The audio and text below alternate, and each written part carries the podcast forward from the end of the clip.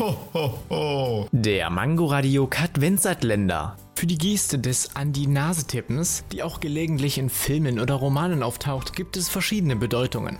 Im amerikanischen Sprachgebrauch existiert die Redewendung Hit it on the nose was so viel wie du hast es verstanden bedeutet. Die Engländer tippen sich jedoch nicht auf die Nasenspitze wie die Amerikaner, sondern seitlich an die Nase, was wiederum es ist geheim oder nicht weitersagen bedeutet. In Italien ist es eine freundliche Warnung.